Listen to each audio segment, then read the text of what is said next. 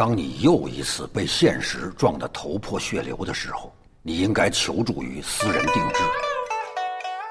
Personal Tailor is definitely the most topical film of the week. First of all, its director Feng Xiaogang also helms this year's New Year Gala on China Central Television. The show used to claim the attention of all Chinese people around the world, so Feng is getting a lot of media attention.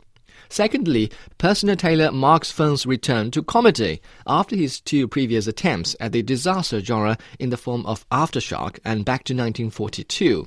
With the amount of promotions on his Odyssey, the audience has naturally got their hopes up. And when they finally see the thing and are disappointed, their voices of complaint are most certainly loud. 姑娘，外面阳光明媚。人们享受着生活的无穷乐趣，而你呢？儿子当了局长，你也没看见。a lot of the complaints are well grounded, though. On a quick glance, Personal Tailor is a remake of Feng's 1997 urban comedy Dream Factory, and a lousy one at that.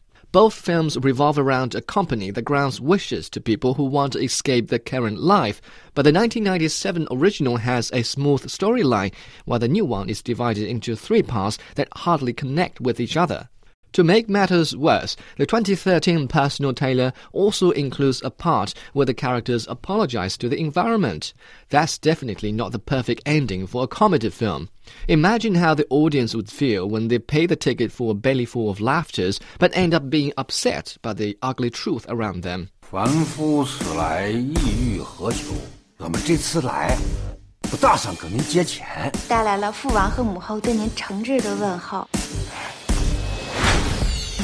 but after the initial shock, I've come to believe Personal Tailor will go down in film history nonetheless.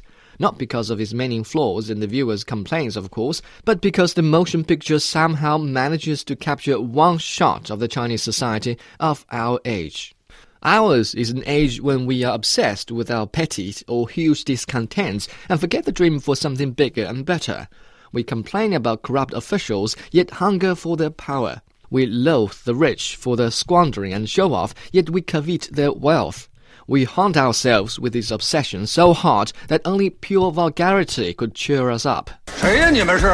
我是有钱人。多少钱我都花得起。你们电影多便宜啊！你妈都是听谁说的？是小五帮我上架。十八盒。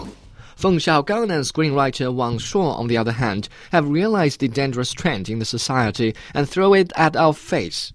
Call it mockery or whatever you like. You will not look for a solution unless you realize there is a problem, and Personal Tailor has shown you the problem. 你以为有钱能使我推吗？让社会的不良风气吹进来，你们玩命的腐蚀我，我让你们全落了。 见着你的也不动心。再熬上几年。荷尔蒙彻底不分泌了，也就踏实了。The last part of the film is an apology to the environment. To many viewers, it may look suspiciously like an advertisement for public interest, but I believe by appealing to common interest, it is calling for common understanding. Personal Tailor is at least a record of our current society, and if appreciated, it may also be considered a call on the people to dream bigger and better dreams.